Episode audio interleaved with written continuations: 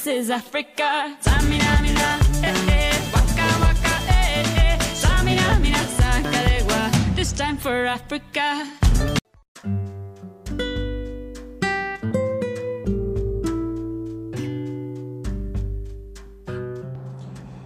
Fala galera, bem-vindos ao Brasil Alternativo. No episódio de hoje, intitulado de Futebol, Paixão Nacional ou Paixão Econômica? Vamos falar de algo que é paixão nacional, né? o futebol jogado em todos os lugares do Brasil, o futebol que é arte na favela, o futebol que é arte na várzea e o futebol que brilha na magia dos gramados profissionais. Também vamos falar de como os cartolas prejudicam esse esporte. Bem, para falarmos de tudo isso, vamos precisar voltar um pouquinho no passado e entender onde surgiu o futebol. Adorado mundialmente, o futebol é um jogo que hoje mobiliza a paixão de diversas pessoas pelo mundo, ganhando destaque ímpar no mundo dos esportes. A Copa do Mundo, por exemplo, é considerado o maior evento esportivo do planeta. Porém, todo esse destaque remonta a uma época bem mais longa que é do britânico Charles Miller, vulgo pseudo-criador do futebol. De acordo com algumas pesquisas, o futebol tem suas primeiras manifestações na China, por volta de 2500 a.C. Conforme essa corrente, os soldados se divertiam com o crânio de seus inimigos, decapitados em batalhas. Em contrapartida, outros estudiosos atribuem a invenção do futebol à civilização maia.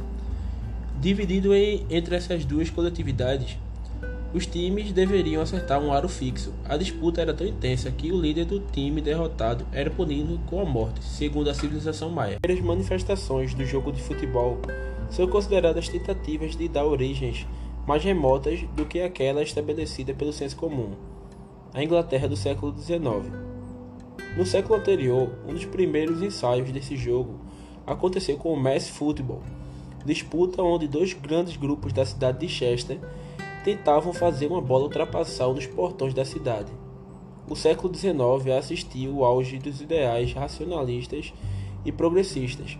Com isso, diversas instâncias da sociedade viriam a ganhar normas, atingindo por essa onda de normalizações. O futebol também não ia ficar ileso, e ganhou suas 13 regras originárias, que ainda influenciam grande parte das regras contemporâneas. Dotado de um conjunto de regras racionais, o futebol logo foi considerado um esporte prestigiado entre as elites, as elites financeiras e as elites intele intelectuais da época. E agora vamos uma pergunta: até que ponto o dinheiro atrapalha no futebol? Como ele começou a prejudicar o nosso futebol? Ele mexe no sentido original do esporte? Descubra após o intervalo.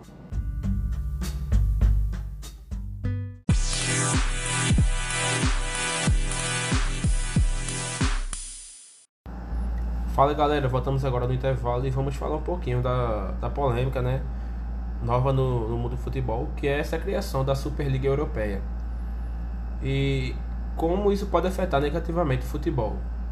Bem, recentemente, 12 dos clubes mais ricos do mundo, Arsenal, Chelsea, Manchester City, Barcelona e Real Madrid, anunciaram que vão deixar a UEFA Champions League para disputar sua própria competição. Mas como será realizada essa liga? Quais são as causas e as consequências para esse movimento do futebol? Bem, o formato proposto pelos idealizadores da Superliga Europeia tem os 15 membros fixos, além de 5 classificados por meio de um sistema que levará em consideração o rendimento da temporada anterior, com critérios ainda desconhecidos. A intenção do grupo, encabeçado por Florentino Pérez, que é presidente do Real Madrid, é formar um campeonato onde as potências se enfrentem com mais frequência, não só na fase de grupo, que é o contrário do que acontece com a Liga dos Campeões, onde os grandes times só se enfrentam no mata-mata. A UEFA, na contrapartida, na tentativa de atender os anseios do, dos, desses clubes, informou que a partir da edição 2024-2025, sua principal competição terá um modelo diferente e que proporcionará mais jogos entre os poderosos, também na fase de grupos. A alteração do formato, porém, não é o suficiente para agradar os clubes envolvidos na fundação da Superliga. Os dirigentes querem também controlar o dinheiro envolvido na principal competição do velho continente. Estima-se que o JP Morgan, que é um banco de investimentos dos, dos Estados Unidos, injetará cerca de 4 bilhões de euros na nova competição, dividindo a alta quantia entre as agremiações.